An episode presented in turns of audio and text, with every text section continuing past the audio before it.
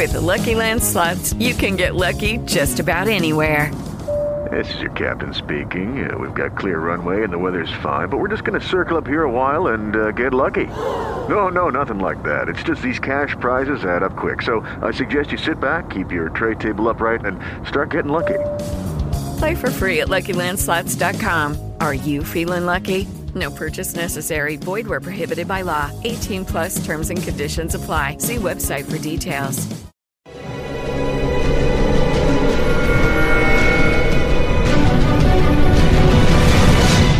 Yo documental.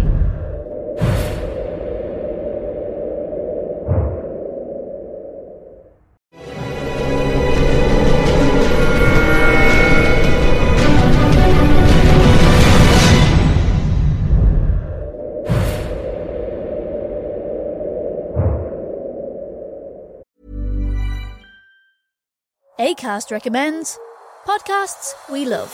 I'm Sheila Shoiga, the host of Ready to Be Real, which features thought leaders like Dr. Joe Vitale and Nejwa Zabian, along with those who have extraordinary stories to tell.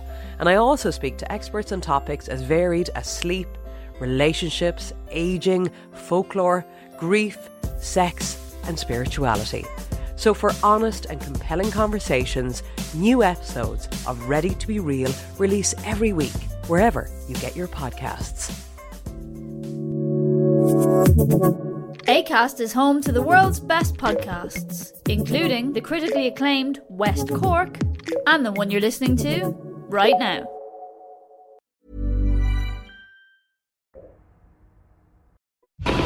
Yo era el comandante del Área 51. Mentí y dije que nunca había trabajado allí. Es la base militar secreta más famosa del mundo. Aceptamos las condiciones. Mantengan la boca cerrada. Sus vidas o las vidas de otros dependen de ello. Ahora, por primera vez, los hombres que trabajaron en el Área 51 cuentan su versión.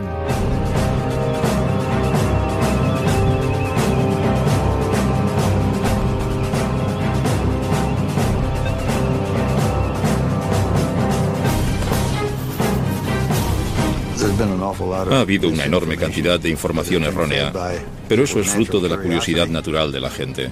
Si no sabes lo que está pasando, quieres averiguarlo.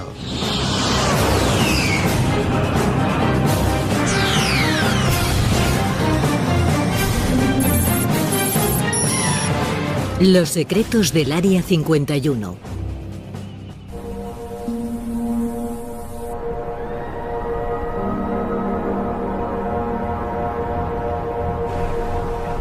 La agencia nunca ha admitido y nunca admitirá que existe un Área 51. Fin de la historia. Fundada por la CIA en el año 1955 para desarrollar y poner a prueba los proyectos militares más secretos de los Estados Unidos, el Área 51 toma su nombre de un número de división por zonas en un mapa. Si bien oficialmente no existe, las imágenes de satélite del desierto de Nevada muestran hoy siete pistas y más de 25 hangares. El acceso a la base, envuelta en el secretismo, ha sido siempre muy restringido.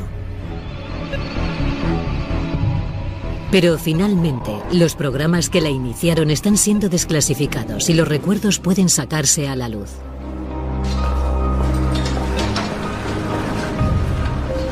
Era una verdadera guerra fría. Estamos hablando de bombas nucleares apuntando a todas las ciudades principales y era como entre dos personas, ¿quién va a golpear primero? Hay muchos momentos en que la democracia tiene que dar paso al control estricto, como el militar, para poder llevar a cabo algo que permita sobrevivir a tu nación. Esa es la idea que tenemos todos, creo yo. Cuando nos reuníamos no se permitían bolígrafos ni papel. Ni siquiera los pilotos hablaban entre ellos. No se escribía nada. Todo está en nuestras cabezas. Cuando entrábamos en el programa se nos daba un nombre en clave. Mi primer nombre fue Ken y el último empezaba por C como Collins, pero era Colmar. C-O-L-M-A-R. En mi caso, no soy tan curioso. Me parecía bien que fuera algo secreto. Quiero decir, si no necesito saber, no pregunto. Me dijeron, no te preocupes nunca por averiguar tu nivel de autorización. Tienes la autorización de los más altos cargos de Washington, D.C. Ellos tienen un equipo para saber lo que haces, lo que dices, a dónde vas.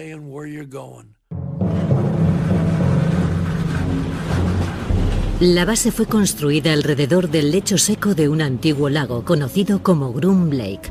Esto ofrecía ventajas evidentes.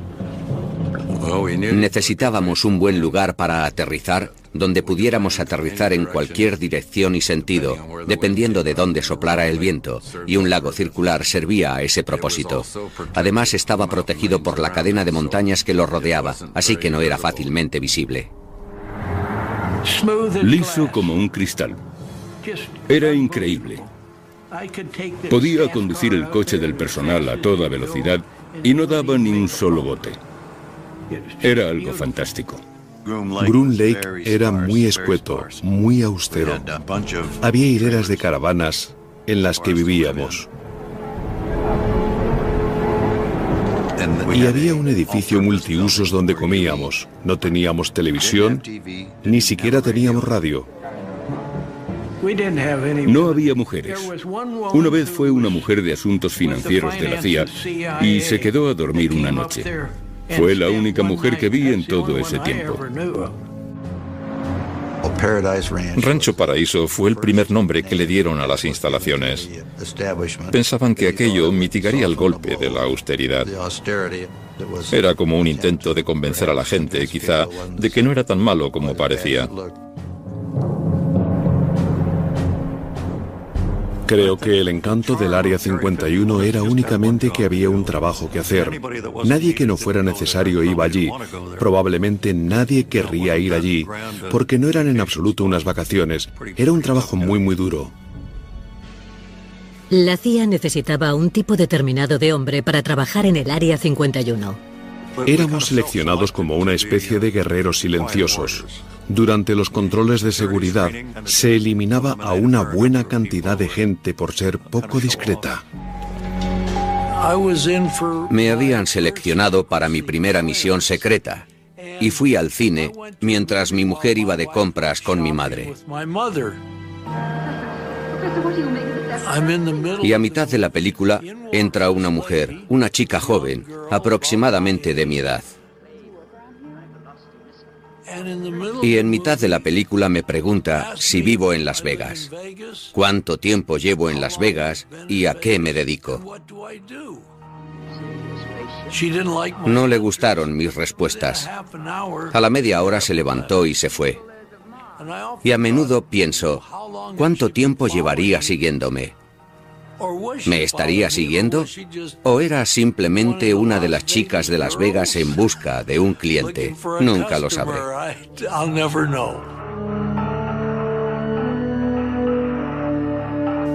No nos dijeron cómo iba a ser, no teníamos ni idea. Nos dijeron, es un asunto extremadamente sensible y no se puede hablar de ello con nadie. Las entrevistas se realizaban en habitaciones de hotel. Este hombre había pasado ya por todo y le preguntaron, tenemos un proyecto secreto en el oeste, nos gustaría que trabajaras en él. ¿Estarías interesado? Y él dijo, tengo que consultarlo con mi mujer. Y le dijeron, bien, hazlo. Cuando volvió a la habitación se habían ido, habían recogido y se habían marchado. Nunca volvió a verlos. El hecho de que tuviera que preguntarle a su mujer si podía trabajar o no en un proyecto secreto lo descartó por completo. No volvieron a proponérselo.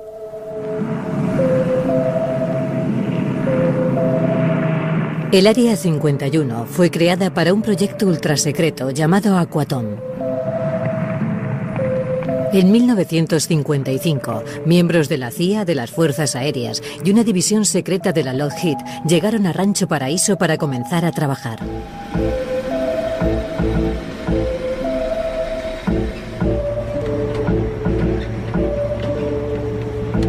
Es lo único que nos dijeron.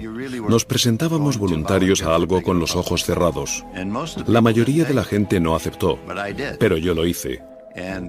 Y sabíamos que teníamos que ir a recoger un traje de presión, así que sabíamos que se trataba de algo a gran altitud. Por encima de los 15.000 metros la sangre hierve si no cuentas con presurización. Así que si había una despresurización, el motor fallaba y te encontrabas por encima de los 15.000 metros, el traje te salvaría. Seleccionaron a un fabricante en Boston que hacía los trajes por encargo. Tenían que ser hechos a medida, muy ajustados al cuerpo. Así que fuimos a David Clark, que hacía sostenes para Sears, recuerdo. Nos lo ajustaban, nos íbamos a casa, volvíamos y nos lo volvían a ajustar una vez hecho. No podíamos decir ni quiénes éramos ni lo que íbamos a hacer, solo que necesitábamos un traje de presión. Bien. Cada kilo extra, incluso unas pequeñas ruedas, podían limitar la altitud de vuelo del U-2. Llevaba todo el combustible en el ala. Necesitaba algo para que los extremos de las alas no rozaran con el suelo, de manera que estaban allí solo para separar las alas del suelo y en cuanto las alas se elevaban las ruedas caían. A mí me gustaba despegar y subir haciendo espirales en vertical. La coartada del gobierno para el U-2 era que se estaba utilizando para investigaciones meteorológicas. Esa era nuestra tapadera. Sí, Escuadrón Meteorológico de Reconocimiento. Si no se trataba de un avión convencional, ¿qué es lo que vieron? Los U-2 volaban tres veces más alto que un avión comercial y en ocasiones eran atisbados por los ciudadanos. No estoy seguro, pero creo que vi el reflejo del sol en una ventanilla o portillas de observación de algún tipo. A mediados de la década de los 50 del siglo XX, cuando tanto la Guerra Fría como el interés de los estadounidenses por los ovnis estaban en pleno apogeo. Yo creo que era del espacio exterior, pero amistoso. El avión plateado en ocasiones creaba confusión. Era puro aluminio. Decíamos, eh, ahí arriba parecemos una estrella brillando. Los pilotos tenían la orden de negarlo todo, hasta a los controladores aéreos. Había noticias de que avistaban objetos volando a grandes altitudes y contactaban con ellos, pero no obtenían más que evasivas. Si volaba a lo largo de la frontera de Canadá, el controlador me preguntaba cuál era mi altitud. En realidad era muy exacto, pero yo le decía, no, va a tener que recalibrar su equipo. Esa no es nuestra altitud. Hacia 1957, los vuelos no reconocidos de los U-2 eran el origen de la mitad de los avistamientos de ovnis comunicados, pero eso no era nada comparado con lo que estaba por llegar.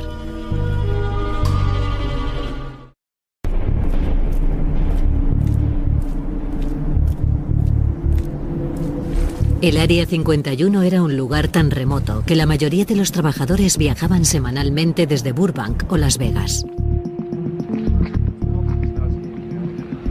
Normalmente mi familia estaba durmiendo cuando me levantaba. El lunes de madrugada te levantabas, cogías el coche y llegabas a tiempo de coger el avión que normalmente salía a las 8. Nunca sabíamos cómo íbamos a salir de allí. A menudo bromeábamos con eso. Una semana volaban llevando bombas y la semana siguiente volaban llevando pollos. Nunca sabías lo que había en la bodega del avión al que te subías. Al bajar del Lockheed Constellation, pasabas por seguridad, te chequeaban, tenías que recoger tu chapa y comprobaban tu identidad.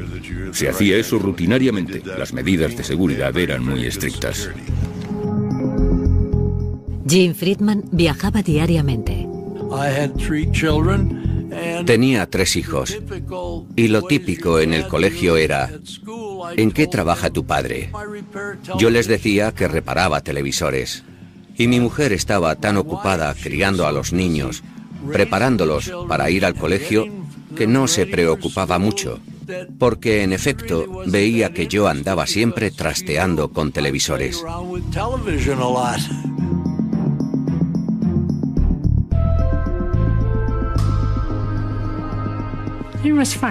Todo estaba bien. Vivíamos una buena vida, aunque a veces se pasaba hasta una semana sin venir a casa. Pero me llamaba y decía que tenía que trabajar. Los niños, especialmente mi hija, preguntaban, ¿dónde está papá? ¿Está trabajando? Pero yo no sabía lo que hacía.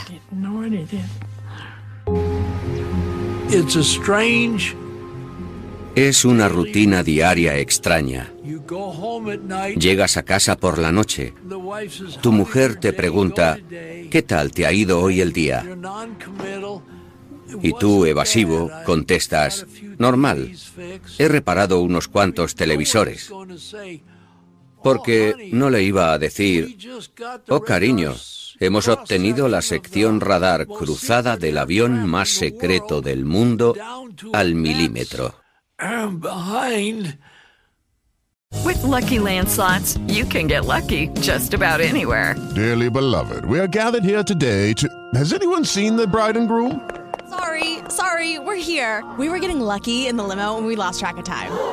No, Lucky Land Casino, with cash prizes that add up quicker than a guest registry. In that case, I pronounce you lucky. Play for free at LuckyLandSlots.com. Daily bonuses are waiting. No purchase necessary. Void where prohibited by law. 18 plus. Terms and conditions apply. See website for details. Lucky Land Casino asking people, "What's the weirdest place you've gotten lucky?" Lucky in line at the deli, I guess. Aha, in my dentist's office. More than once, actually. Do I have to say? Yes, you do. In the car before my kids' PTA meeting. Really? Yes. Excuse me, what's the weirdest place you've gotten lucky? I never win and tell. Well, there you have it. You can get lucky anywhere playing at LuckyLandSlots.com. Play for free right now. Are you feeling lucky? No purchase necessary. Void where prohibited by law. 18 plus. Terms and conditions apply. See website for details. Yeah. Sí, vale. Sure, Anda, ¿qué has hecho hoy? Nothing. Nada. Judy was boring. Hello. Then Judy discovered ChumbaCasino.com. It's my little escape. Now Judy's the life of the party. Oh, baby, Mama's bringing home the bacon. Whoa, take it easy, Judy. The Chumba life is for everybody. So go to ChumbaCasino.com and play over 100 casino style games. Join today and play for free for your chance to redeem some serious prizes. ChumbaCasino.com. No purchase necessary. Void where prohibited by law. 18 plus terms and conditions apply. See website for details. Lucky Land Casino asking people what's the weirdest place you've gotten lucky? Lucky? In line at the deli, I guess? Aha, in my dentist's office. More than once, actually. Do I have to say? Yes, you do. In the car before my kids' PTA meeting. Really? Yes. Excuse me, what's the weirdest place you've gotten lucky? I never win and tell. Well, there you have it. You can get lucky anywhere playing at LuckyLandSlots.com. Play for free right now. Are you feeling lucky? No purchase necessary. Void where prohibited by law. 18 plus. Terms and conditions apply. See website for details. Ni siquiera podías hablar de ello. Enfrentémonos con serenidad a una realidad de nuestro tiempo, la posibilidad de que algún día se arrojen bombas atómicas sobre nuestras ciudades.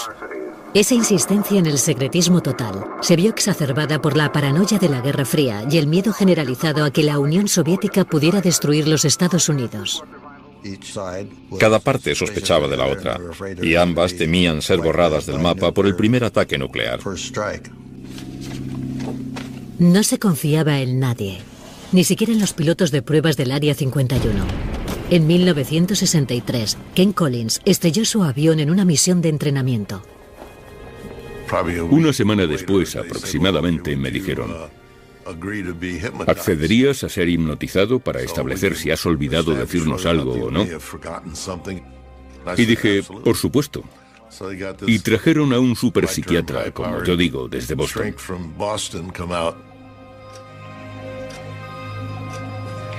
Pero no consiguió hipnotizarme.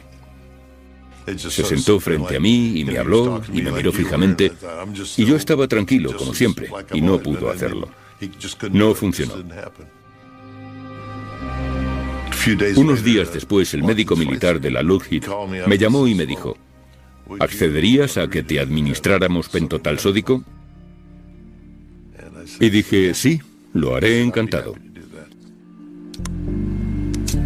Le dije a mi mujer, me voy a la Lockheed, tengo que ir a trabajar. Y ella me dijo, es domingo, nunca trabajas los domingos. Y le dije, bueno, es algo especial. Y me dijo, ah, bien.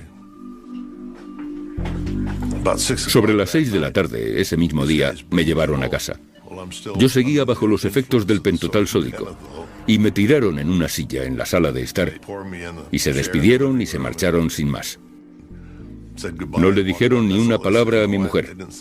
Dijeron, ahí tienes el coche, toma las llaves. Y mi mujer estaba enfadadísima porque pensaba que había estado bebiendo con aquellos tipos. Pero en definitiva, al final se estableció que lo que les había contado era todo, que lo que les había contado era la verdad. Cuando una de esas bombas estalla, decenas de miles de toneladas... El gobierno trabajaba contra reloj para desarrollar armas todavía más potentes y decidió situar su base secreta, el Área 51, al lado de su campo de pruebas nucleares. Pónganse las gafas. Estaba justo en medio del área de pruebas nucleares en Nevada. Y a nadie le entusiasmaba la idea de ir allí. Creo que la privacidad era muy importante para realizar el trabajo y que permaneciera en el máximo secreto. Pero con las más de 450 explosiones nucleares que tuvieron lugar entre 1955 y 1968, la localización tenía sus inconvenientes. Cuando provocaban explosiones nucleares allí, por supuesto se nos informaba siempre de que teníamos que evacuar. En una ocasión tuvieron que pasar dos semanas por el tiempo, principalmente porque los vientos no eran favorables. Teníamos que llevar medidores de radiación para asegurarnos de que estábamos limpios. Una vez estaba en la pista, por alguna razón, y se produjo una explosión en Yucca Flats, y vi realmente una onda expansiva en el suelo avanzando hacia mí. Se veía realmente el terreno subir y bajar, subir y bajar. Era una explosión subterránea. Era impresionante ver hundirse el terreno formando aquellos enormes círculos.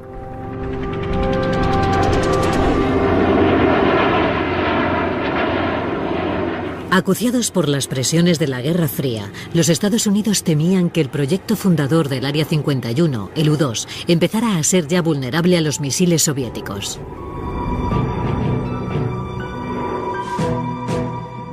El plan era desarrollar un avión tripulado sucesor del U-2, con mucha menor vulnerabilidad y con mayores capacidades. Muy pocas personas en la agencia, la CIA, lo sabían.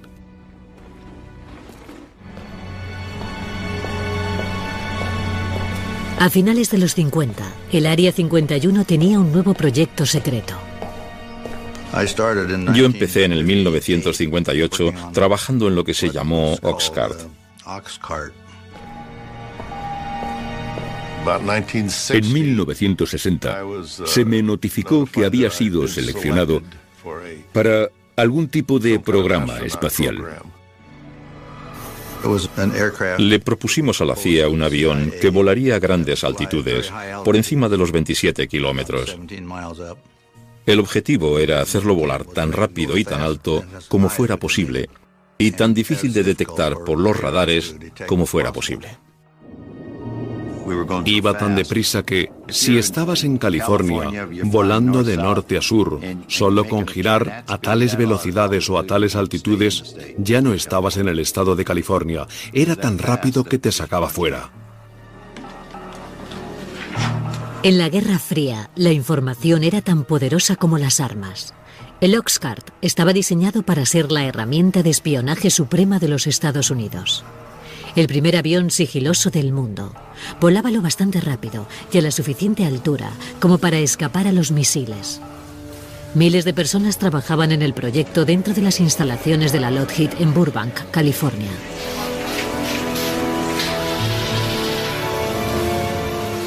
Pero a pesar de la escala de producción, el proyecto permaneció en secreto. El proyecto Oxcart era un proyecto especializado donde los haya. Era lo máximo que se había hecho hasta entonces. El avión tenía que soportar las altas temperaturas provocadas por la fricción del aire al atravesar la atmósfera a 3.000 kilómetros por hora. El 93% del Oscar era titanio, un material que nadie había utilizado hasta entonces para hacer un avión. Y si quieres un montón de titanio tienes que hacer tratos con la Unión Soviética. ¿Cómo la CIA consiguió ese material de los soviéticos? Hasta lo que yo sé continúa siendo un secreto. No sé cómo lo hicieron. No sé quién lo hizo, pero conseguimos el titanio que necesitábamos.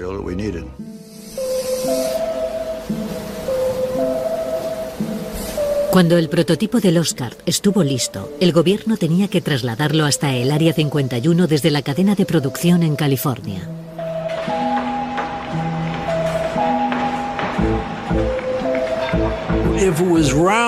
Si era redondo, lo metían en una caja cuadrada. Si era cuadrado, lo metían en una caja redonda. Era demasiado largo y las alas sobresalían mucho, así que se separaron las partes y fueron transportadas desde Burkang hasta las instalaciones de Groom Lake.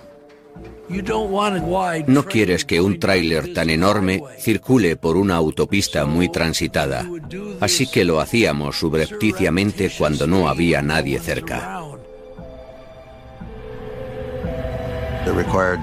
Requirió la colaboración de la Patrulla de Carreteras de California, la Patrulla de Carreteras de Nevada, la CIA y no sé cuántos más. Hubo que despejar el camino hasta allí. Hubo que cortar árboles, nivelar las cunetas de la autopista para descargar las cajas.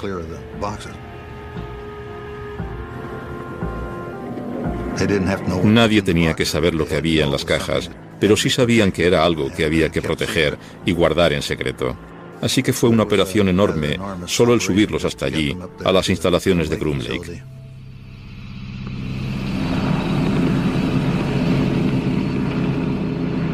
Ken Collins fue uno de los primeros pilotos que vio el Oscar nada más llegar al Área 51. Subí a la zona y el oficial de operaciones que estaba allí dijo, ¿quieres ver lo que vas a pilotar? Y dije, por supuesto. Y fuimos hacia el hangar. Y la única luz que había era la que entraba por las altas ventanas y se veía allí al fondo, en penumbra. Ese avión largo, magnífico. Era increíble. La primera impresión que te daba era la de una nave espacial. Dentro del Área 51, cerca de 2.000 trabajadores tenían un objetivo común, completar el proyecto secreto supremo. Hay muchas cosas que la gente no necesita saber. Por eso el Área 51 es algo tan mítico, porque no saben lo que pasa allí.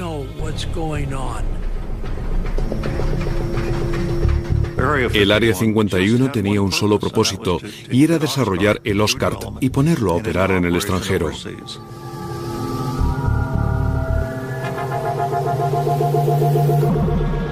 Casi todo lo referente al Oscar ha estado clasificado durante décadas. Algo más se sabe de su sucesor, el emblemático SR-71 Blackbird. Pero hoy salen a la luz atisbos del Oscar.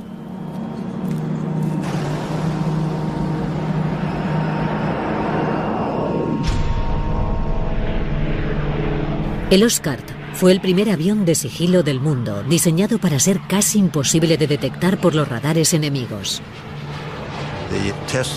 La prueba en la que participé consistía en volar un Oxcart sobre una estación de radar y básicamente se trataba de averiguar si estos aviones podían volar sin ser detectados. Fui al edificio de control de radar para ver qué pasaba cuando el aparato lo sobrevolara. Y estaba allí de pie y nadie veía que pasara nada. Y de repente se oyó como si una escalera de mano o algo cayera sobre el tejado. Pero era la onda expansiva del avión. No lo habían detectado en los radares. Así que parecía que funcionaba. El Oscar podía volar de costa a costa en 70 minutos, pero su único propósito era el espionaje. Estas imágenes de Corea del Norte fueron dadas a conocer por la CIA, pero nunca habían sido vistas por el gran público. Revelan la precisión con la que el Oscar podía fotografiar objetos en el terreno desde 27.000 metros de altura y a una velocidad de 3.500 kilómetros por hora. La cámara iba instalada en un avión que volaba a Mach 3. La cámara era de 12 pulgadas.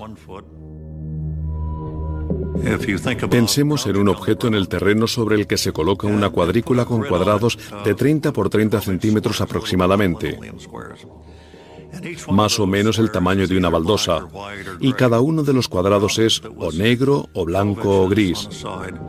Un objeto de 30 centímetros de lado puede ser claramente identificado como un objeto, aunque no puedas precisar su estructura. Pero si haces una fotografía de un tanque, probablemente obtienes unos 500 puntos, y eso sí define perfectamente el tanque. Pero en el apogeo de la Guerra Fría, los hombres del Área 51 no eran los únicos con potentes cámaras. Los rusos tenían de 4 a 6 de lo que nosotros llamábamos cubos de basura. Había sistemas de rastreo por satélite y nos daban la información de cuándo iba a pasar un satélite. De manera que cuando se aproximaban a la zona lo guardábamos todo. Teníamos unas naves de emergencia y si había algún avión en el exterior cuando se acercaba un satélite por el horizonte, lo escondían rápidamente en esas naves. Pero los trabajadores en ocasiones tenían que colocar un prototipo del Oscar sobre un poste para probar su efectividad como avión de sigilo. Y con los soviéticos espiando desde arriba, esto representaba un problema. Un avión colocado sobre un poste era algo muy difícil de ocultar a los satélites. Había gente en el departamento de seguridad que opinaba que no podíamos permitirles que echaran un vistazo. Así que no había forma de manejar la situación, sino bajando la maqueta del poste, escondiéndola en un hangar para después volver a sacarla y colocarla de nuevo en su sitio. Eso hacía el trabajo difícil, muy difícil. Empezar a trabajar en el avión y tener que meterlo corriendo en el hangar. Y volver a sacarlo y meterlo y sacarlo. Era un fastidio. A pesar de los esfuerzos por esconder el avión secreto, los agentes de inteligencia descubrieron que la Unión Soviética tenía un dibujo del avión y había dado con la manera de detectar al Oscar. Durante las pruebas que hacíamos a la luz del día, la radiación del sol lo calentaba todo, excepto las zonas de sombra. Si dejábamos la maqueta fija una media hora o así, la sombra proyectada podía ser captada por una cámara de infrarrojos posteriormente. Enseguida, los hombres del Área 51 empezaron a fabricar falsificaciones para que los soviéticos las descubrieran. Sabíamos que los satélites de infrarrojos llegaban y pintábamos la silueta de un avión exótico frente a uno de los hangares. La mayoría de ellos eran de cartón. Y justo antes de llegar el satélite teníamos un par de calentadores que colocábamos en la parte de la cola para que el satélite detectara una señal de calor como si el avión acabara de aterrizar. Queríamos hacerles creer que teníamos algo que ellos no tenían y estoy convencido de que malgastaron mucho tiempo y dinero en intentar averiguar qué era. En Washington, objetos fantasmas... Los trucos diseñados para proteger el Oscar avivaron los rumores sobre el Área 51. Estuvieron varias horas persiguiendo a los objetos detectados en el campo del radar. El avión voló en 2.850 misiones desde Groom Lake, el área 51 de las que nadie supo nada. El avión no existía, y naturalmente con los rayos del sol incidiendo adecuadamente se divisaba y aquello se convertía en un avistamiento ovni genuino. El general Sanford, director de inteligencia de las Fuerzas Aéreas, ha confirmado que los objetos no son armas secretas estadounidenses e insiste en la importancia de investigar el asunto. Esto ocurrió durante la época en que las Fuerzas Aéreas llevaban a cabo el proyecto Libro Azul de investigación de avistamientos ovni. Comenzaron a investigar y de repente se toparon con ese muro de seguridad. Esto es una misión secreta. Tienen que inventarse una historia de tapadera y olvidar el asunto. Hemos recibido y analizado entre mil y dos mil informes. De manera que los del proyecto Libro Azul, pobres, tenían que fabricar una historia para explicar los avistamientos. Con el debido respeto a las fuerzas aéreas, puede que se demuestre que algunos tienen una procedencia interplanetaria. Se advirtió a los controladores aéreos de la Administración Federal de Aviación de que no informaran sobre nada que se desplazara en el espacio aéreo estadounidense para no alarmar a la población. Los pilotos de las líneas aéreas comerciales nos creaban muchos problemas. Veían ascender al Blackbird hasta los 80.000 pies. Y los aviones comerciales estaban a 45 como mucho y llamaban a la torre. Gritaban como locos. Pero los veían y los pasajeros los veían. El FBI se reunía con los pilotos en el aeropuerto que aterrizaran y les hacían firmar una exposición involuntaria donde se comprometían a no revelar lo que acababan de ver. Pero cuando las cosas se pusieron desastrosamente mal en el Área 51, la máquina de cobertura se puso a trabajar a pleno rendimiento.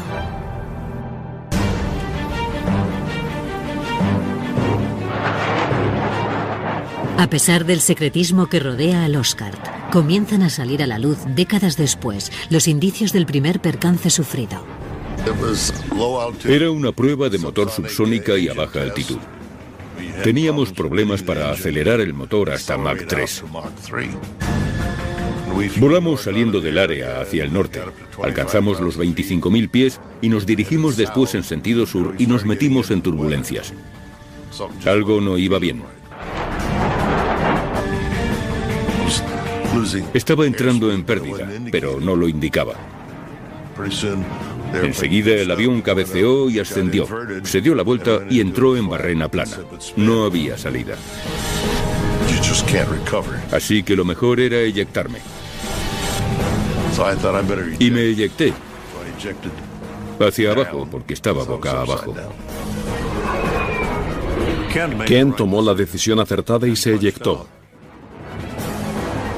Lo que en esos momentos se me pasó por la mente fue que era una pena tener que saltar de ese magnífico avión.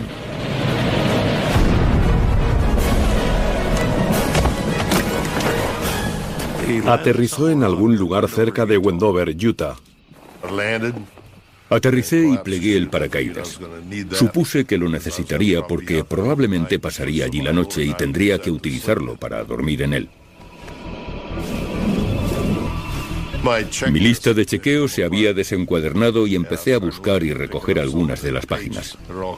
Todas eran clasificadas y con el sello de secreto. Los papeles que iba recogiendo me los metí en el bolsillo, creo, y apareció una camioneta dando botes por el desierto. Había tres tipos en su interior. Me sorprendió verlos. Dijeron, eh, vamos, sube, te llevamos hasta tu avión. Y yo dije, no, es un F-105. Esa era la coartada que utilizábamos. Y tiene un arma nuclear a bordo. Y me dijeron, sube de una vez, nos largamos, no vamos a quedarnos aquí. Y subí delante con ellos. Éramos cuatro en la parte delantera.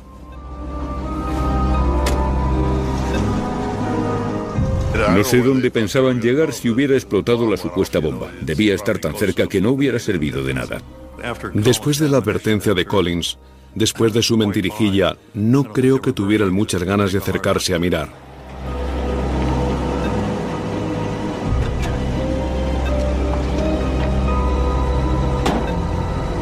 Teníamos un número de teléfono al que podíamos llamar en caso de emergencia. Hice una llamada rápida, me identifiqué y no necesitaron saber más. Y les dije dónde estaba.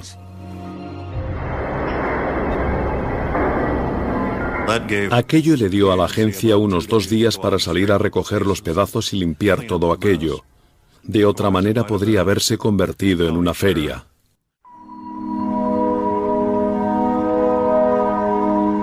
Esta es la primera vez que salen a la luz las fotos del esfuerzo del gobierno por limpiar la escena del accidente.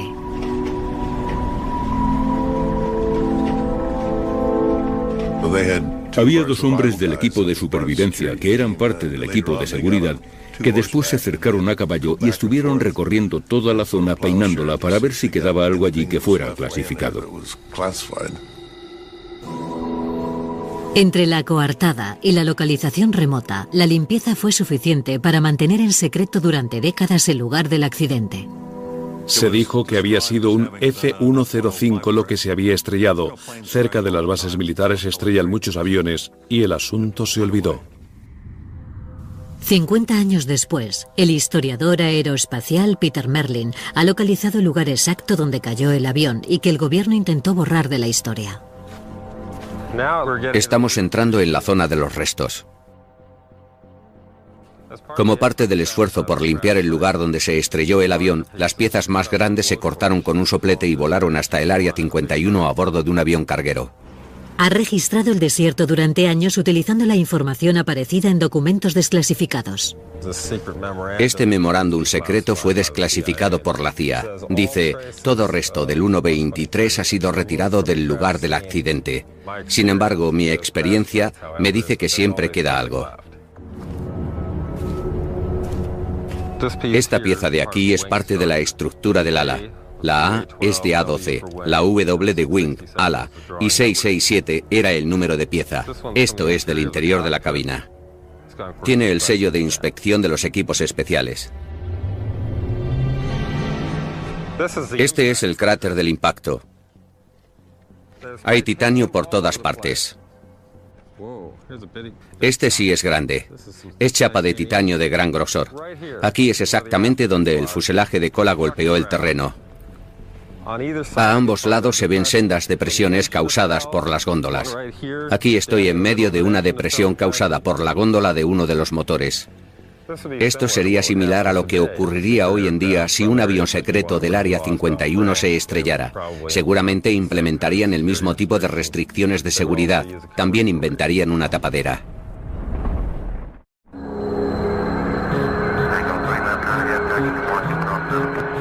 Aeropuerto McCarran, Las Vegas.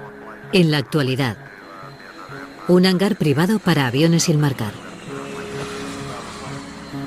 Todos los días laborables, los trabajadores hacen el mismo viaje al Área 51, que se repite ininterrumpidamente desde los días del U2 y el Oscar.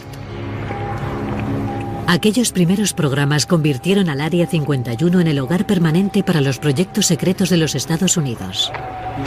Si vuelves allí y miras todos los informes, nunca despegó un avión de Groom Lake. Nada fue lo que parece.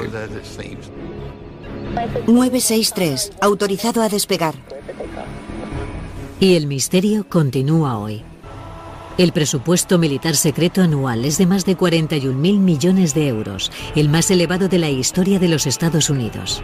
Pero ni siquiera aquellos que en su día sacrificaron tanto por el Área 51 están al tanto de los secretos. Me gustaría saber lo que están haciendo, pero no lo sé.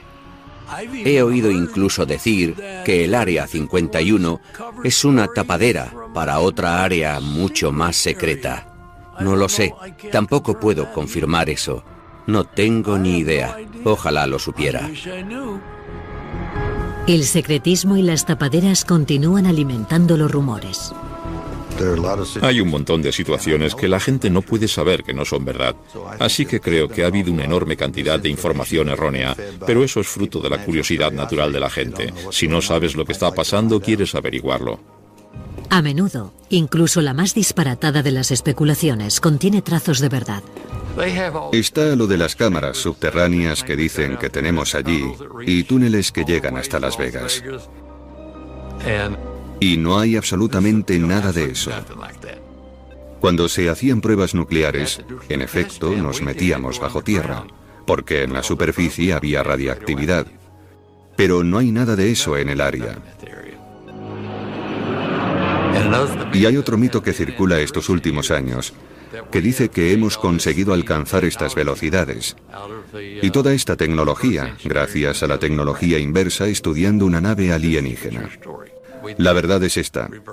Hicimos ingeniería inversa allí. Pero se trataba de un MiG-21 soviético. Lo conseguimos en 1968 y lo desarmamos para ver cómo lo habían construido los rusos y después lo volvimos a montar y lo volamos. Incluso la teoría conspiratoria que dice que el gobierno habría escenificado el alunizaje en el Área 51 tiene una ligera base de verdad. En los campos de pruebas atómicas probamos el rover lunar que enviamos a la Luna. Probamos todos los sistemas de soporte vital. Los astronautas fueron allí a entrenarse en los cráteres de las bombas atómicas, así que seguramente algunos de esos disparates vienen de ahí.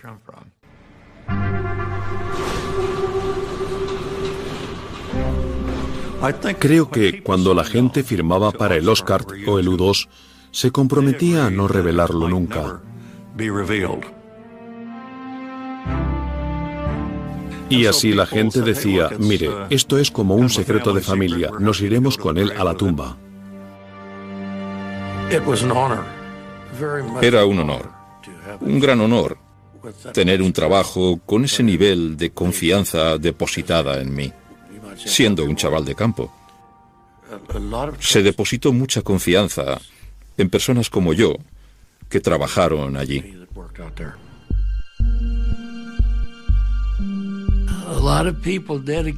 Muchos entregaron sus vidas.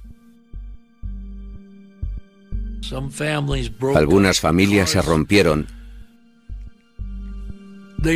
porque las mujeres no sabían lo que sus esposos, si sus esposos llegarían a casa por la noche o no. No era un simple trabajo. Nos encomendaron una tarea y creíamos en ello y lo hicimos lo mejor que pudimos. Y estoy satisfecho de cómo salió. Pero por lo que se refiere a lo que ocurría en el Área 51, lo único que sabemos con seguridad es que nunca lo sabremos todo. Les he contado como el 5% de lo que ocurría. Solo les he contado parte de la historia, en serio. Tengo que ser honesto.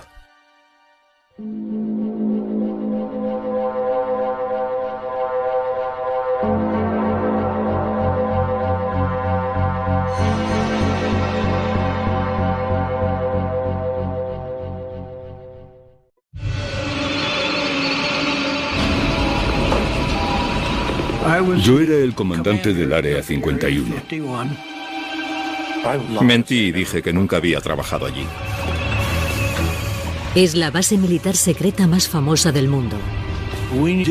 Aceptamos las condiciones. Mantengan la boca cerrada. Sus vidas o las vidas de otros dependen de ello. Ahora por primera vez, los hombres que trabajaron en el Área 51 cuentan su versión.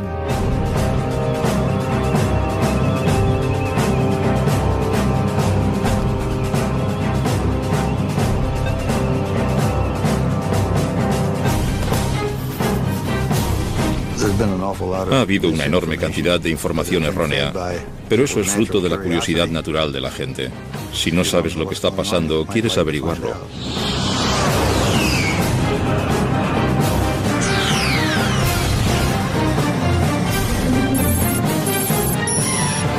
Los secretos del Área 51.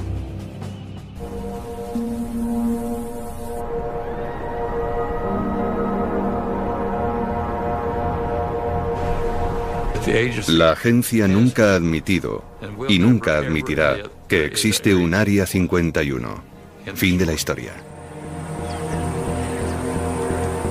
Fundada por la CIA en el año 1955 para desarrollar y poner a prueba los proyectos militares más secretos de los Estados Unidos, el Área 51 toma su nombre de un número de división por zonas en un mapa.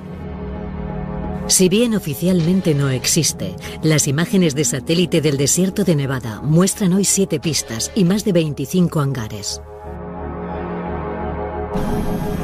El acceso a la base, envuelta en el secretismo, ha sido siempre muy restringido. Pero finalmente, los programas que la iniciaron están siendo desclasificados y los recuerdos pueden sacarse a la luz.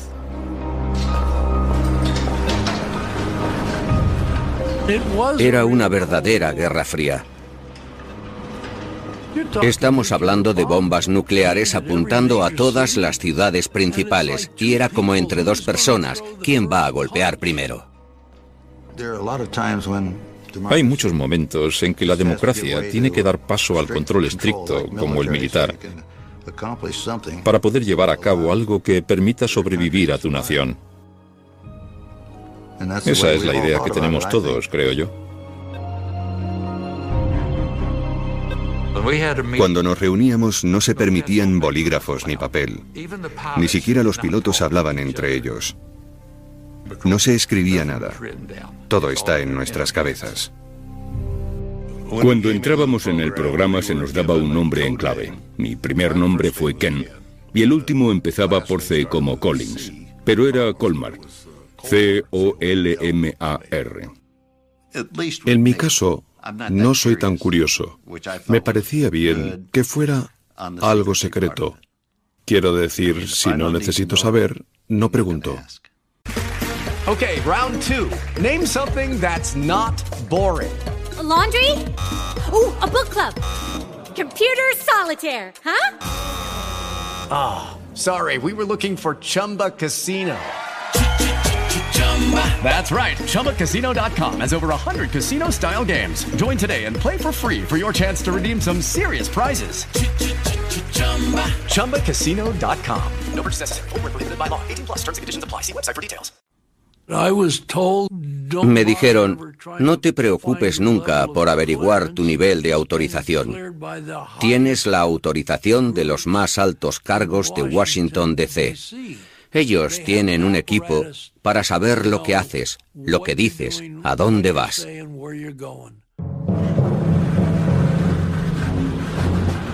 La base fue construida alrededor del lecho seco de un antiguo lago conocido como Groom Lake. Esto ofrecía ventajas evidentes. Necesitábamos un buen lugar para aterrizar, donde pudiéramos aterrizar en cualquier dirección y sentido, dependiendo de dónde soplara el viento, y un lago circular servía a ese propósito. Además estaba protegido por la cadena de montañas que lo rodeaba, así que no era fácilmente visible. Liso como un cristal. Era increíble. Podía conducir el coche del personal a toda velocidad y no daba ni un solo bote. Era algo fantástico. Groom Lake era muy escueto, muy austero. Había hileras de caravanas en las que vivíamos. Y había un edificio multiusos donde comíamos. No teníamos televisión, ni siquiera teníamos radio. No había mujeres. Una vez fue una mujer de asuntos financieros de la CIA y se quedó a dormir una noche. Fue la única mujer que vi en todo ese tiempo. Rancho Paraíso fue el primer nombre que le dieron a las instalaciones. Pensaban que aquello mitigaría el golpe de la austeridad. Era como un intento de convencer a la gente, quizá, de que no era tan malo como parecía.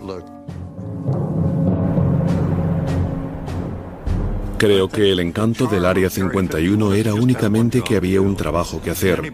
Nadie que no fuera necesario iba allí. Probablemente nadie querría ir allí, porque no eran en absoluto unas vacaciones. Era un trabajo muy, muy duro. La CIA necesitaba un tipo determinado de hombre para trabajar en el Área 51. Éramos seleccionados como una especie de guerreros silenciosos. Durante los controles de seguridad se eliminaba a una buena cantidad de gente por ser poco discreta. Me habían seleccionado para mi primera misión secreta y fui al cine mientras mi mujer iba de compras con mi madre. Y a mitad de la película entra una mujer, una chica joven, aproximadamente de mi edad. Y en mitad de la película me pregunta si vivo en Las Vegas, cuánto tiempo llevo en Las Vegas y a qué me dedico. No le gustaron mis respuestas. A la media hora se levantó y se fue. Y a menudo pienso, ¿cuánto tiempo llevaría siguiéndome? ¿Me estaría siguiendo? ¿O era simplemente una de las chicas de Las Vegas en busca de un cliente? Nunca lo sabré.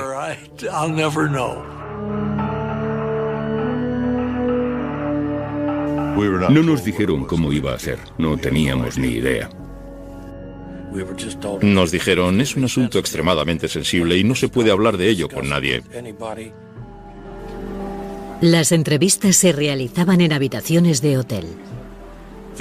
Este hombre había pasado ya por todo y le preguntaron, tenemos un proyecto secreto en el oeste, nos gustaría que trabajaras en él. ¿Estarías interesado? Y él dijo, tengo que consultarlo con mi mujer. Y le dijeron, bien, hazlo. Cuando volvió a la habitación se habían ido, habían recogido y se habían marchado. Nunca volvió a verlos. El hecho de que tuviera que preguntarle a su mujer si podía trabajar o no en un proyecto secreto lo descartó por completo. No volvieron a proponérselo.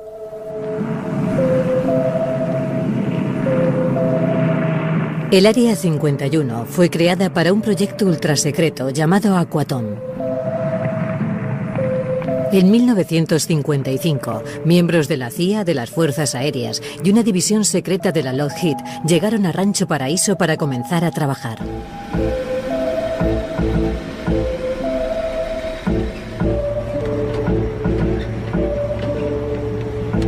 Es lo único que nos dijeron. Nos presentábamos voluntarios a algo con los ojos cerrados. La mayoría de la gente no aceptó, pero yo lo hice. Y sabíamos que teníamos que ir a recoger un traje de presión, así que sabíamos que se trataba de algo a gran altitud.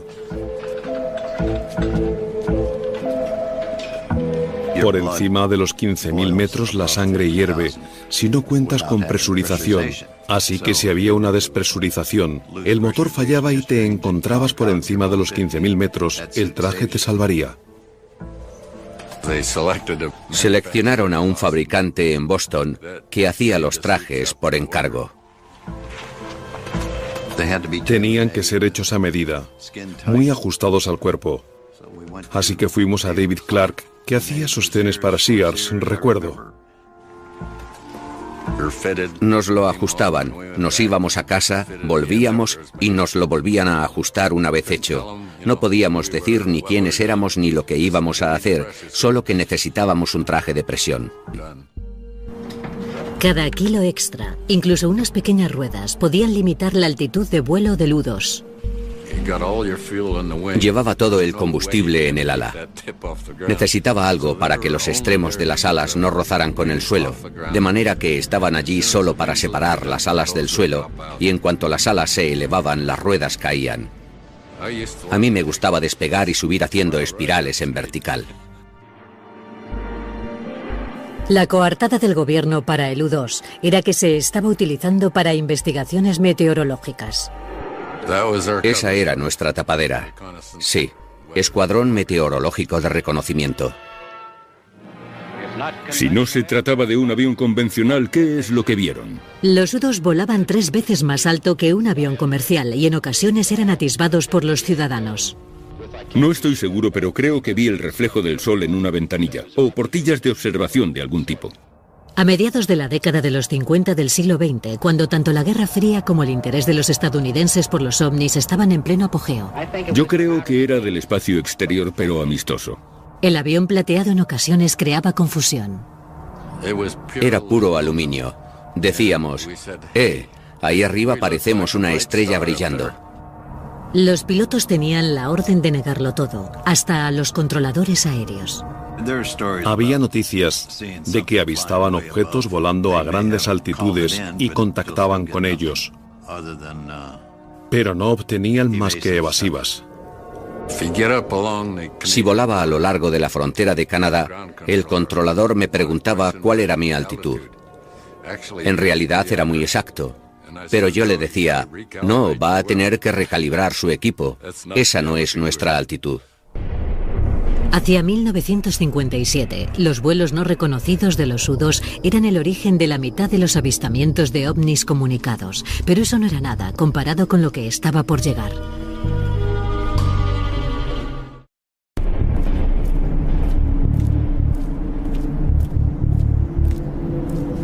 El Área 51 era un lugar tan remoto que la mayoría de los trabajadores viajaban semanalmente desde Burbank o Las Vegas.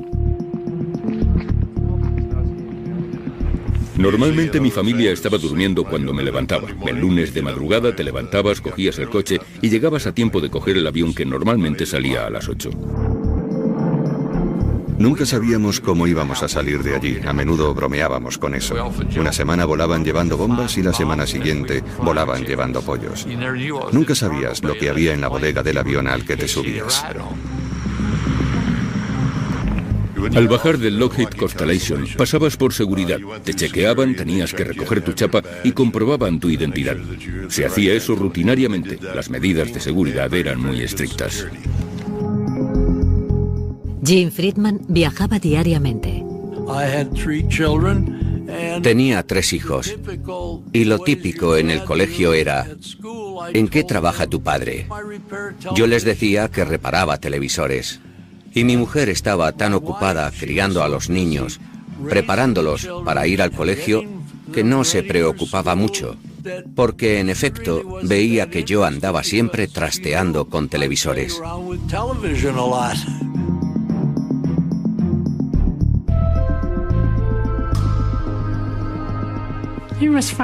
Todo estaba bien. Vivíamos una buena vida, aunque a veces se pasaba hasta una semana sin venir a casa. Pero me llamaba y decía que tenía que trabajar. Los niños, especialmente mi hija, preguntaban, ¿dónde está papá? ¿Está trabajando? Pero yo no sabía lo que hacía.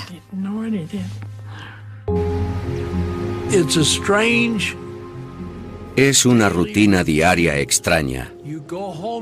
Llegas a casa por la noche. Tu mujer te pregunta, ¿qué tal te ha ido hoy el día? Y tú, evasivo, contestas, normal, he reparado unos cuantos televisores.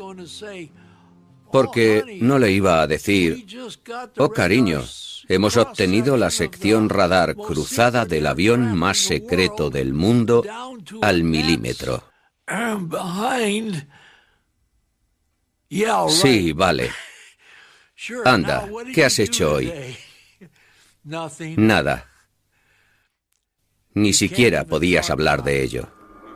Enfrentémonos con serenidad a una realidad de nuestro tiempo, la posibilidad de que algún día se arrojen bombas atómicas sobre nuestras ciudades. Esa insistencia en el secretismo total se vio exacerbada por la paranoia de la Guerra Fría y el miedo generalizado a que la Unión Soviética pudiera destruir los Estados Unidos. Cada parte sospechaba de la otra y ambas temían ser borradas del mapa por el primer ataque nuclear. No se confiaba en nadie, ni siquiera en los pilotos de pruebas del Área 51. En 1963, Ken Collins estrelló su avión en una misión de entrenamiento. Una semana después aproximadamente me dijeron, ¿accederías a ser hipnotizado para establecer si has olvidado decirnos algo o no? Y dije, por supuesto. Y trajeron a un superpsiquiatra, como yo digo, desde Boston.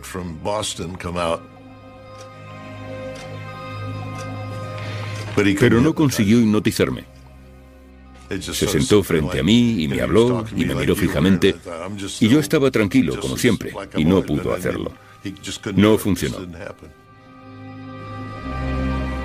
Unos días después, el médico militar de la Lockheed me llamó y me dijo, ¿accederías a que te administráramos pentotal sódico? Y dije, sí, lo haré encantado. Le dije a mi mujer, me voy a la Lockheed, tengo que ir a trabajar. Y ella me dijo, es domingo, nunca trabajas los domingos. Y le dije, bueno, es algo especial. Y me dijo, ah, bien. Sobre las seis de la tarde, ese mismo día, me llevaron a casa. Yo seguía bajo los efectos del pentotal sódico y me tiraron en una silla en la sala de estar y se despidieron y se marcharon sin más. No le dijeron ni una palabra a mi mujer. Dijeron, ahí tienes el coche, toma las llaves. Y mi mujer estaba enfadadísima porque pensaba que había estado bebiendo con aquellos tipos. Pero en definitiva, al final se estableció que lo que les había contado era todo, que lo que les había contado era la verdad. Cuando una de esas bombas estalla, Decenas de miles de toneladas. El gobierno trabajaba contra reloj para desarrollar armas todavía más potentes y decidió situar su base secreta, el Área 51, al lado de su campo de pruebas nucleares. Pónganse las gafas. Estaba justo en medio del área de pruebas nucleares en Nevada. Y a nadie le entusiasmaba la idea de ir allí. Creo que la privacidad era muy importante para realizar el trabajo y que permaneciera en el máximo secreto. Pero con las más de 450 explosiones nucleares que tuvieron lugar entre 1955 y 1968, la localización tenía sus inconvenientes. Cuando provocaban explosiones nucleares allí, por supuesto se nos informaba siempre de que teníamos que evacuar. En una ocasión tuvieron que pasar dos semanas por el tiempo, principalmente porque los vientos no eran favorables. Teníamos que llevar medidores de radiación para asegurarnos de que estábamos limpios. Una vez estaba en la pista, por alguna razón, y se produjo una explosión en Yucca Flats, y vi realmente una onda expansiva en el suelo avanzando hacia mí. Se veía realmente el terreno subir y bajar, subir y bajar. Era una explosión subterránea. Era impresionante ver hundirse el terreno formando aquellos enormes círculos.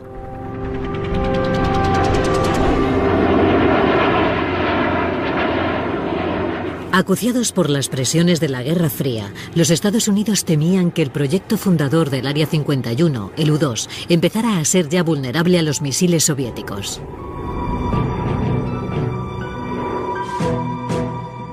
El plan era desarrollar un avión tripulado sucesor del U-2, con mucha menor vulnerabilidad y con mayores capacidades. Muy pocas personas en la agencia, la CIA, lo sabían.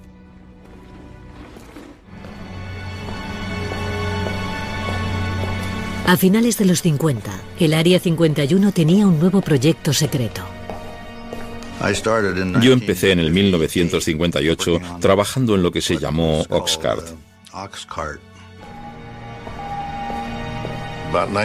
En 1960 se me notificó que había sido seleccionado para algún tipo de programa espacial.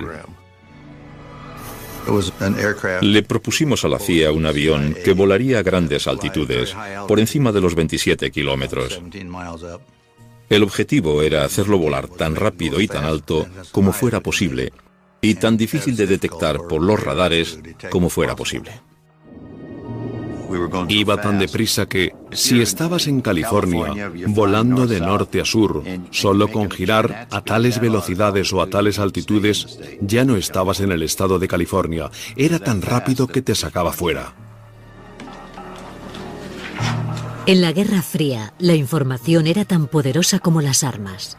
El Oxcart estaba diseñado para ser la herramienta de espionaje suprema de los Estados Unidos. El primer avión sigiloso del mundo. Volaba lo bastante rápido y a la suficiente altura como para escapar a los misiles. Miles de personas trabajaban en el proyecto dentro de las instalaciones de la Lockheed en Burbank, California.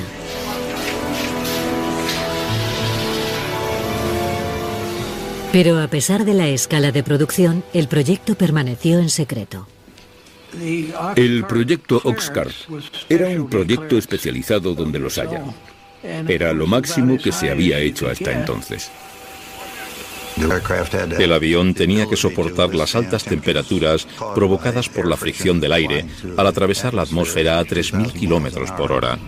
El 93% del Oscar era titanio, un material que nadie había utilizado hasta entonces para hacer un avión. Y si quieres un montón de titanio tienes que hacer tratos con la Unión Soviética. ¿Cómo la CIA consiguió ese material de los soviéticos? Hasta lo que yo sé continúa siendo un secreto. No sé cómo lo hicieron. No sé quién lo hizo, pero conseguimos el titanio que necesitábamos.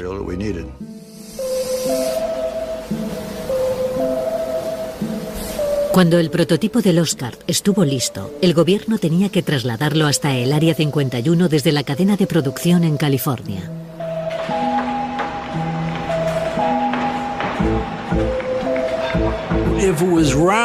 Si era redondo, lo metían en una caja cuadrada. Si era cuadrado, lo metían en una caja redonda. Era demasiado largo y las alas sobresalían mucho, así que se separaron las partes y fueron transportadas desde Burbank hasta las instalaciones de Groom Lake. No quieres que un tráiler tan enorme circule por una autopista muy transitada, así que lo hacíamos subrepticiamente cuando no había nadie cerca. Requirió la colaboración de la Patrulla de Carreteras de California, la Patrulla de Carreteras de Nevada, la CIA y no sé cuántos más. Hubo que despejar el camino hasta allí. Hubo que cortar árboles, nivelar las cunetas de la autopista para descargar las cajas.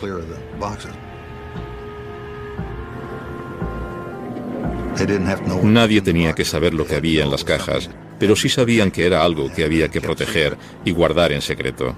Así que fue una operación enorme solo el subirlos hasta allí, a las instalaciones de Groom Lake.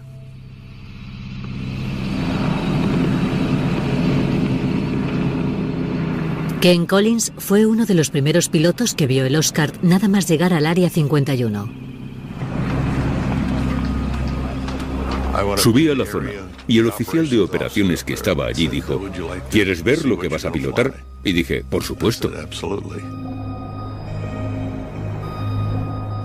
Y fuimos hacia el hangar. Y la única luz que había era la que entraba por las altas ventanas y se veía allí al fondo, en penumbra. Ese avión largo, magnífico. Era increíble. La primera impresión que te daba era la de una nave espacial. Dentro del Área 51, cerca de 2.000 trabajadores tenían un objetivo común, completar el proyecto secreto supremo. Hay muchas cosas que la gente no necesita saber. Por eso el Área 51 es algo tan mítico, porque no saben lo que pasa allí.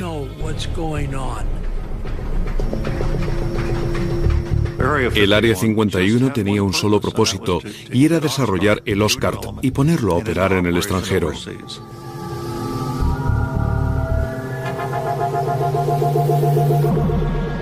Casi todo lo referente al Oscar ha estado clasificado durante décadas. Algo más se sabe de su sucesor, el emblemático SR-71 Blackbird. Pero hoy salen a la luz atisbos del Oscar.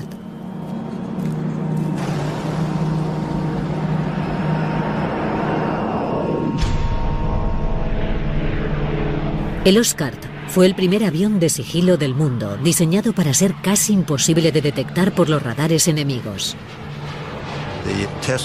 La prueba en la que participé consistía en volar un Oxcart sobre una estación de radar y básicamente se trataba de averiguar si estos aviones podían volar sin ser detectados.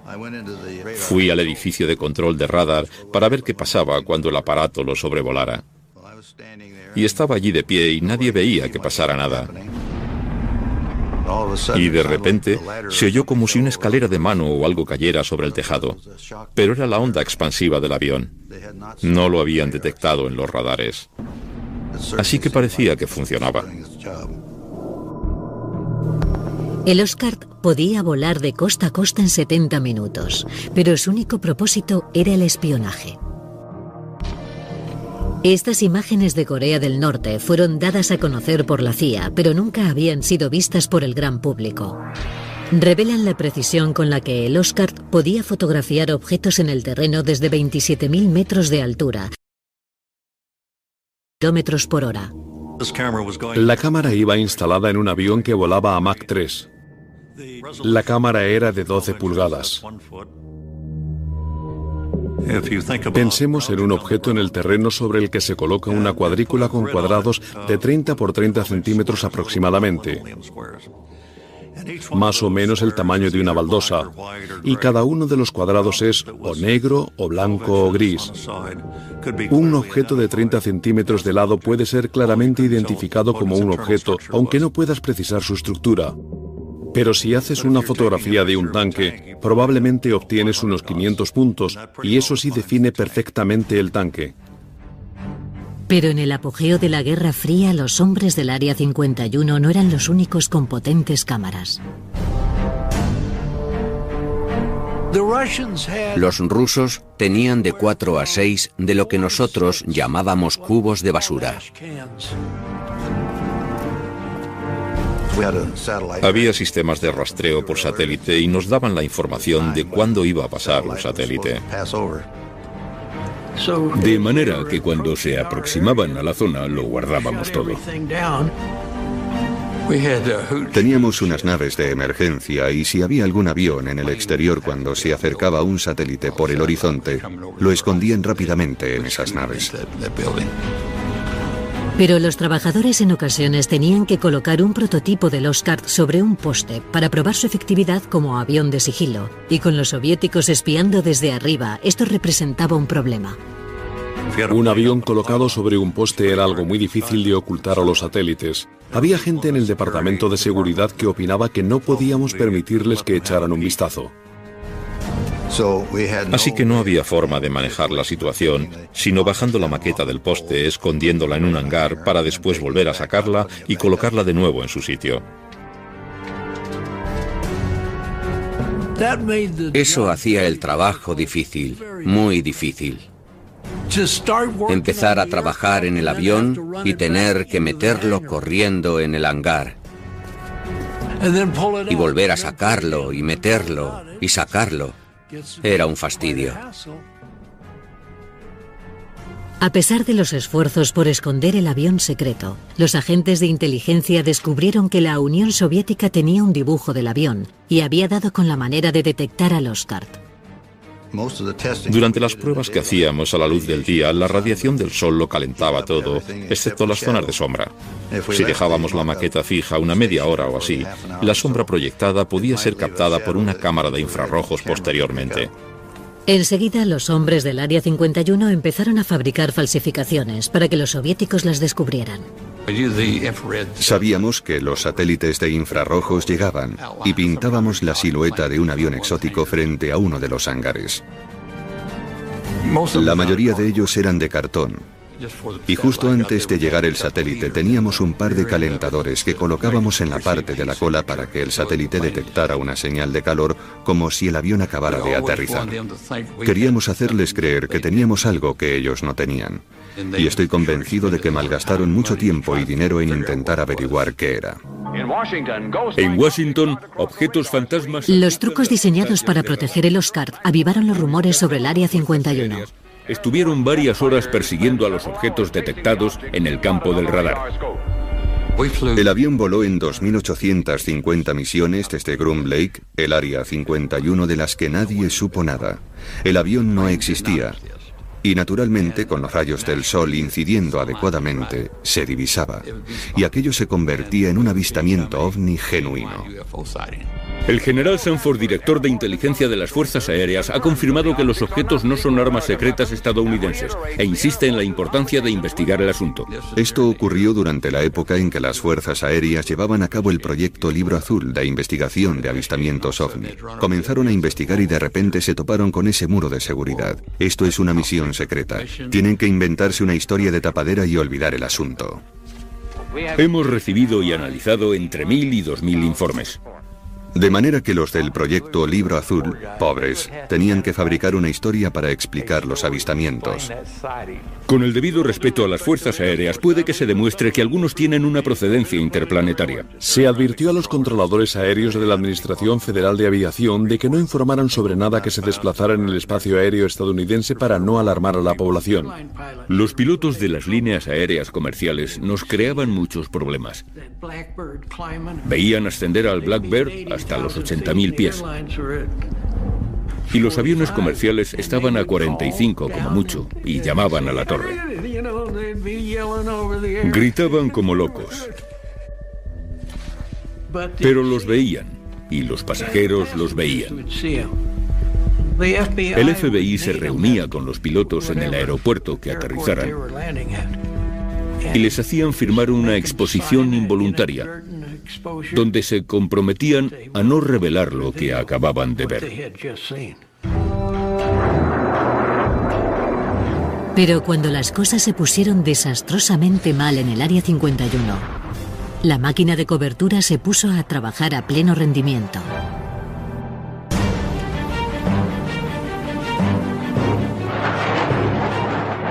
A pesar del secretismo que rodea al Oscar, comienzan a salir a la luz décadas después los indicios del primer percance sufrido. Era una prueba de motor subsónica y a baja altitud.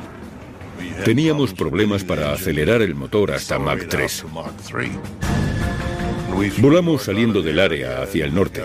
Alcanzamos los 25.000 pies y nos dirigimos después en sentido sur y nos metimos en turbulencias. Algo no iba bien. Estaba entrando en pérdida, pero no lo indicaba. Enseguida el avión cabeceó y ascendió. Se dio la vuelta y entró en barrena plana. No había salida. Así que lo mejor era eyectarme. Y me eyecté. Hacia abajo, porque estaba boca abajo. Ken tomó la decisión acertada y se eyectó. Lo que en esos momentos se me pasó por la mente fue que era una pena tener que saltar de ese magnífico avión.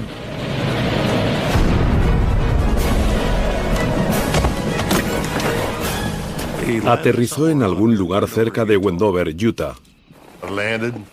Aterricé y plegué el paracaídas.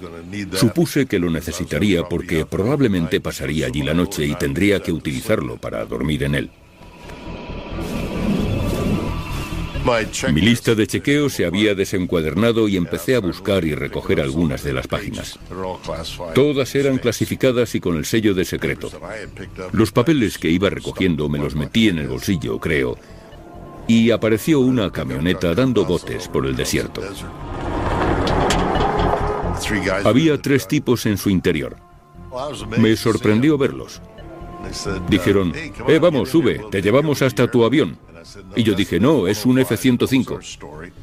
Esa era la coartada que utilizábamos. Y tiene un arma nuclear a bordo. Y me dijeron, sube de una vez, nos largamos, no vamos a quedarnos aquí. Y subí delante con ellos. Éramos cuatro en la parte delantera.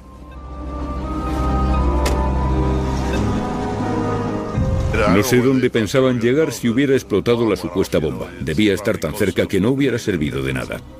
Después de la advertencia de Collins, después de su mentirijilla, no creo que tuvieran muchas ganas de acercarse a mirar.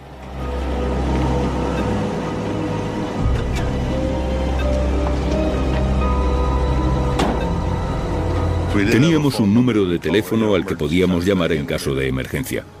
Hice una llamada rápida, me identifiqué y no necesitaron saber más. Y les dije dónde estaba.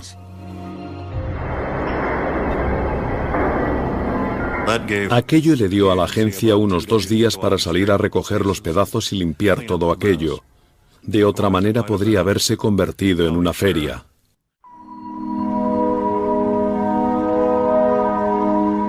Esta es la primera vez que salen a la luz las fotos del esfuerzo del gobierno por limpiar la escena del accidente.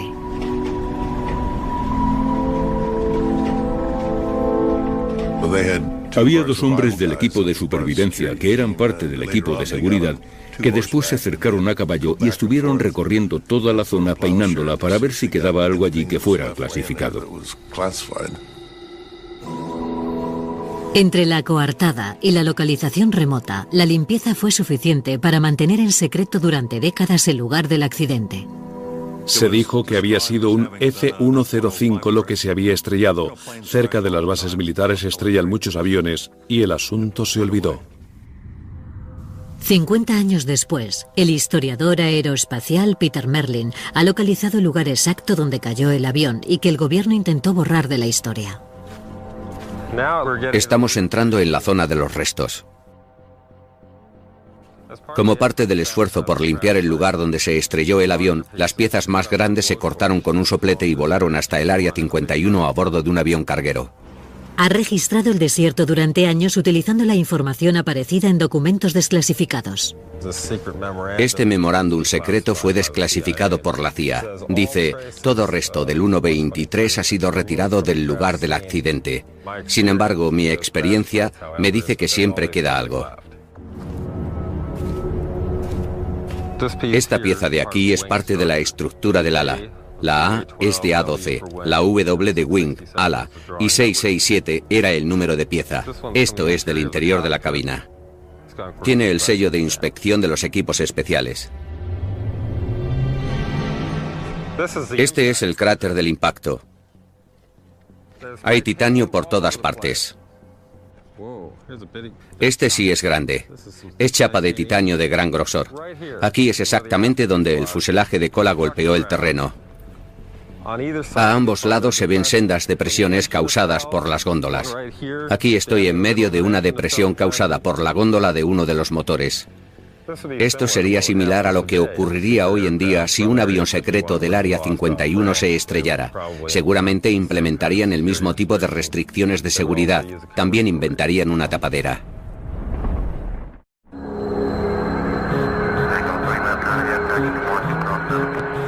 Aeropuerto McCarran, Las Vegas. En la actualidad. Un hangar privado para aviones sin marcar.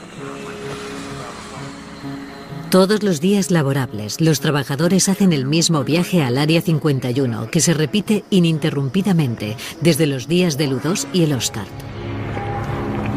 Aquellos primeros programas convirtieron al Área 51 en el hogar permanente para los proyectos secretos de los Estados Unidos. Si vuelves allí y miras todos los informes, nunca despegó un avión de Groom Lake. Nada fue lo que parece. 963, autorizado a despegar. Y el misterio continúa hoy. El presupuesto militar secreto anual es de más de 41 mil millones de euros, el más elevado de la historia de los Estados Unidos. Pero ni siquiera aquellos que en su día sacrificaron tanto por el Área 51 están al tanto de los secretos. Me gustaría saber lo que están haciendo, pero no lo sé. He oído incluso decir que el Área 51 es una tapadera para otra área mucho más secreta.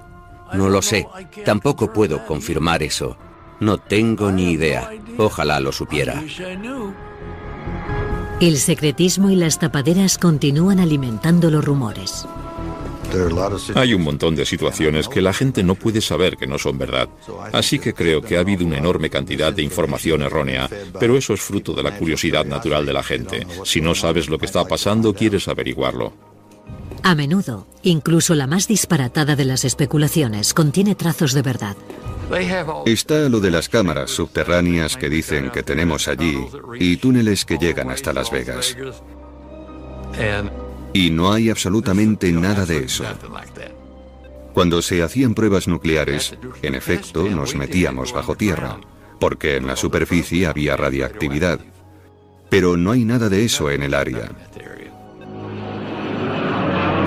Y hay otro mito que circula estos últimos años, que dice que hemos conseguido alcanzar estas velocidades. Y toda esta tecnología, gracias a la tecnología inversa estudiando una nave alienígena. La verdad es esta. Hicimos ingeniería inversa allí. Pero se trataba de un MiG-21 soviético. Lo conseguimos en 1968 y lo desarmamos para ver cómo lo habían construido los rusos y después lo volvimos a montar y lo volamos. Incluso la teoría conspiratoria, que dice que el gobierno habría escenificado el alunizaje en el Área 51, tiene una ligera base de verdad. En los campos de pruebas atómicas probamos el rover lunar que enviamos a la Luna. Probamos todos los sistemas de soporte vital. Los astronautas fueron allí a entrenarse en los cráteres de las bombas atómicas, así que seguramente algunos de esos disparates vienen de ahí.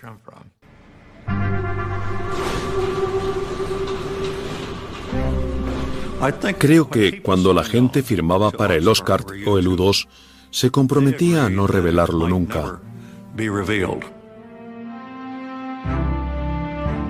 Y así la gente decía, mire, esto es como un secreto de familia, nos iremos con él a la tumba. Era un honor, un gran honor, tener un trabajo con ese nivel de confianza depositada en mí, siendo un chaval de campo. Se depositó mucha confianza en personas como yo, que trabajaron allí.